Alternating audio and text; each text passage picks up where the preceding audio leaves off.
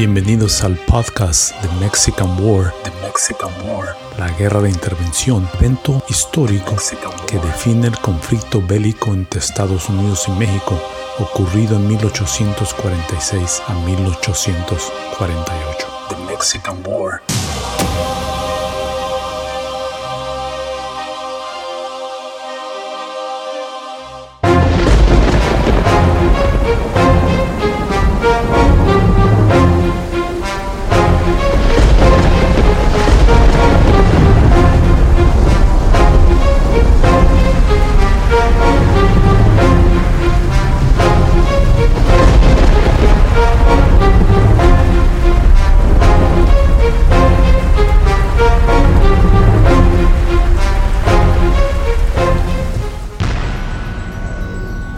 Concepto centralista de gobierno, que comenzaba a generar protestas en muchos estados del país, los cuales incluían a Coahuila, Texas, limitaba los deseados derechos independentistas de las entidades federativas, otorgando mayor poder al gobierno federal de la Ciudad de México, lo que sobrellevó a la formación de la nueva Constitución de 1824.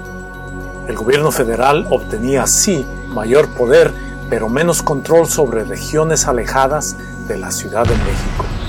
Esto conllevó a que muchos estados se rebelaran en contra del sistema centralista, exigiendo retorno al régimen federal con el cual ostentaban mayor independencia.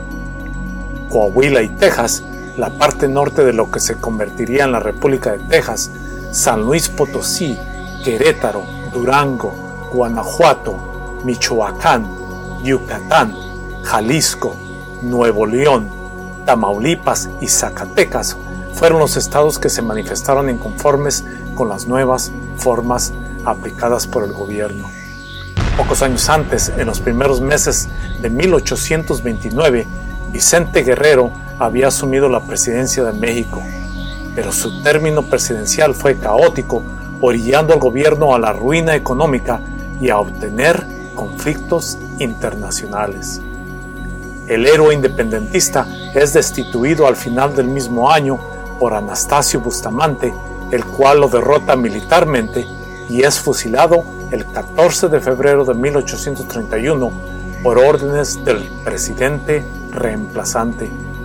Durante un periodo de dos años, el gobierno de Bustamante logra restablecer seguridad y orden en el país pero genera muchos enemigos en su contra. Los liberales logran reemplazarlo a finales de 1832 a favor del general Manuel Gómez Pedraza, el cual, junto con Bustamante, habían peleado electoralmente la presidencia a Vicente Guerrero. Gómez Pedraza solamente dura tres meses de presidente y tras su renuncia se convocan a nuevas elecciones. Así pues, Antonio López de Santa Ana asume el poder y designa a Valentín Gómez Farías como su vicepresidente. Como mencioné en un documental anterior, Santana detestaba el día a día del trabajo político que generaba el poder ejecutivo y decide otorgar todas las responsabilidades a Gómez Farías, retirándose él a su hacienda en Veracruz. Gómez Farías encabeza la generación de nuevas reformas y monitorea la situación de los rebeldes tejanos, decidiendo mandar encarcelar a Stephen F. Austin como resultado de los deseos del encomendado por reclamar más independencia del gobierno central para los colonos norteamericanos. Al darse cuenta de que las nuevas reformas de su vicepresidente eran impopulares, Santana decide regresar al poder en 1834 y coordina la destitución de Gómez Farías en 1835. Como lo mencioné anteriormente, varios estados se rebelan en contra de la suspensión de derechos independientes por parte del gobierno centralista. Zacatecas fue uno de ellos. Liderados por su gobernador, Francisco García, la milicia zacatecana es derrotada por el ejército de Santana en la batalla de Guadalupe el 11 de mayo de 1835. Las fuerzas del presidente Santana saquearon la ciudad obteniendo grandes cantidades de plata de las ricas minas de Fresnillo.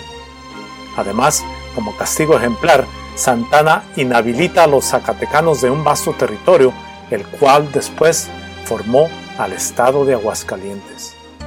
La pérdida de este territorio, el cual contenía ricos terrenos agricultores, generó enormes pérdidas económicas al estado de Zacatecas.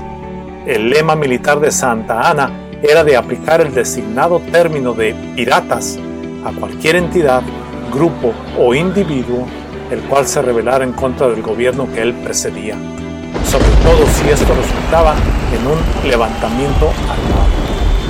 Los próximos en turno, los rebeldes tejanos.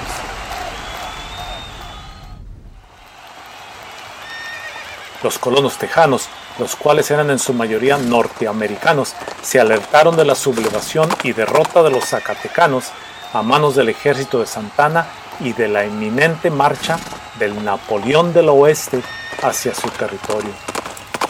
Con la intención de retrasar el avance de las tropas, los colonos deciden fortificar la misión católica de San Antonio de Valero, localizada en las proximidades de San Antonio de Béjar, para poder así desarrollar la organización militar de los colonos. Así es como la misión católica, mejor conocida como la misión del Álamo, se convierte en la piedra angular de la expansión colonialista y de la futura formación de los Estados Unidos de América. La batalla del Álamo, nuestro principal foco de atención en esta instancia, se convirtió en la piedra angular del expansionismo norteamericano y se transmutó en uno de los más importantes eventos en la historia de los Estados Unidos de América. Esta instancia se ha convertido en un acontecimiento glorioso para la formación de un Estado, Texas, en la cual actos de valentía y patriotismo fueron efectuados por los defensores de la misión católica, los cuales decidieron en ese día fecha en particular, el morir peleando por defender a su patria. Por 13 días, este puñado de hombres nobles y valientes sostuvieron las defensas en contra de un régimen tiránico y dictatorial liderado por Antonio López de Santa Ana, otorgando su vida a una causa gloriosa y justa. La otra cara de la moneda nos demuestra que probablemente este grupo de hombres no era más que un montón de mercenarios, los cuales se habían rebelado en contra de un gobierno legal y constitucional, y aprovechando las debilidades de un sistema de gobierno incapaz de presidir sobre las vastas y extensas regiones de los territorios al norte del país, recibieron del ejército mexicano el castigo justo y ejemplar que se merecía.